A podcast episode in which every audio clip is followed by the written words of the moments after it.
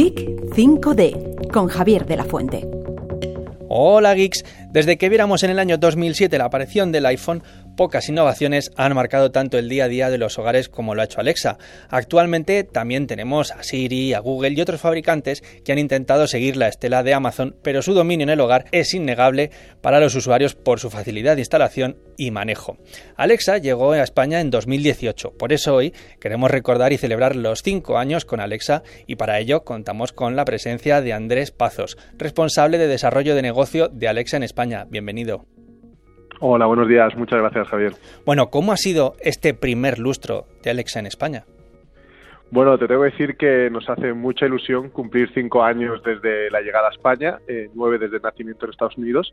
Lo primero es dar las gracias a los usuarios de, nuestro país por, esa confianza, por ese uso, ¿no? que, desde la llegada eh, lo han acogido muy, muy bien y francamente pues estamos muy contentos eh, viendo cómo cada año hemos ido evolucionando, hemos ido creciendo y por dejarte un dato, en estos cinco años han sido 18.000 millones de interacciones que, hemos tenido en solo nuestro país. Dicho esto, ¿qué papel ha jugado Alexa para la transformación de los hogares digitales españoles? Pues esto es un punto muy importante porque hemos pasado de la llegada de un altavoz inteligente a realmente ser el controlador del digital y, gracias a, pues a tener una Alexa en casa, eh, muchísimas familias españolas han podido pues eh, automatizar o automatizar su, su hogar y, bueno, al final hacer la vida un poquito más sencilla en, este, en esta parte de la digital y también aquí te dejo 1.500 millones de interacciones solo en 2023 en, en, España, ¿no? Solo usando hogar digital.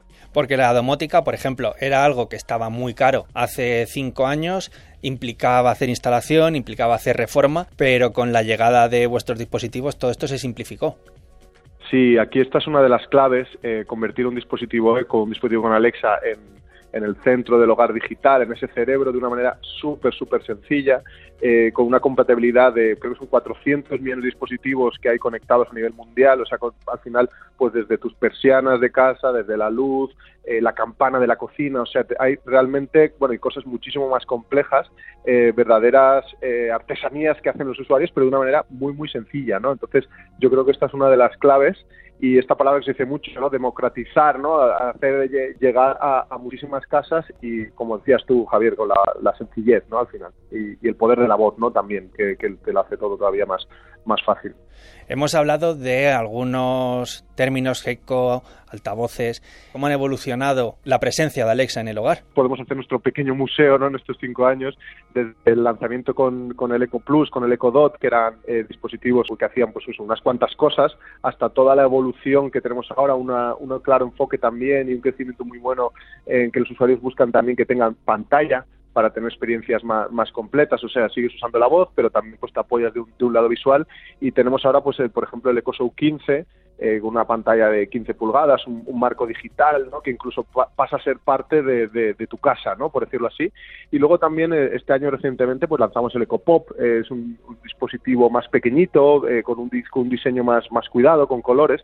Entonces, bueno, al final cada usuario y cada parte del hogar es diferente y pues tratamos desde, desde Amazon pues adaptarnos y, traer pues esos nuevos dispositivos que, que cumplan estas, estas funciones. Porque otra de las preocupaciones que ha habido durante estos últimos cinco años que estáis de vida, llevamos ya casi nueve, como bien decías, con el hogar digital, era la privacidad, ¿no? ¿Cómo nos sentíamos de seguros? Si iba a ser intrusivo, si no. ¿Cómo ha respondido Alexa a estas preocupaciones? Yo creo que este es un punto muy importante. Ha habido muy buena aceptación de, los usuarios, hemos vemos los crecimientos, pero yo creo que es muy importante matizar aquí varias partes o, o comunicar varias partes. Una es que esa información, ¿no? El usuario, eh, y también es nuestra, nuestro deber comunicar, lo hacemos a través de la newsletter, a través de la web, a través del mismo Alexa, que le puedes preguntar, tener información, ¿no? Entonces, cuando el usuario conoce y entiende, pues ese miedo que decías, pues, pues desaparece, ¿no? Y, al final decide.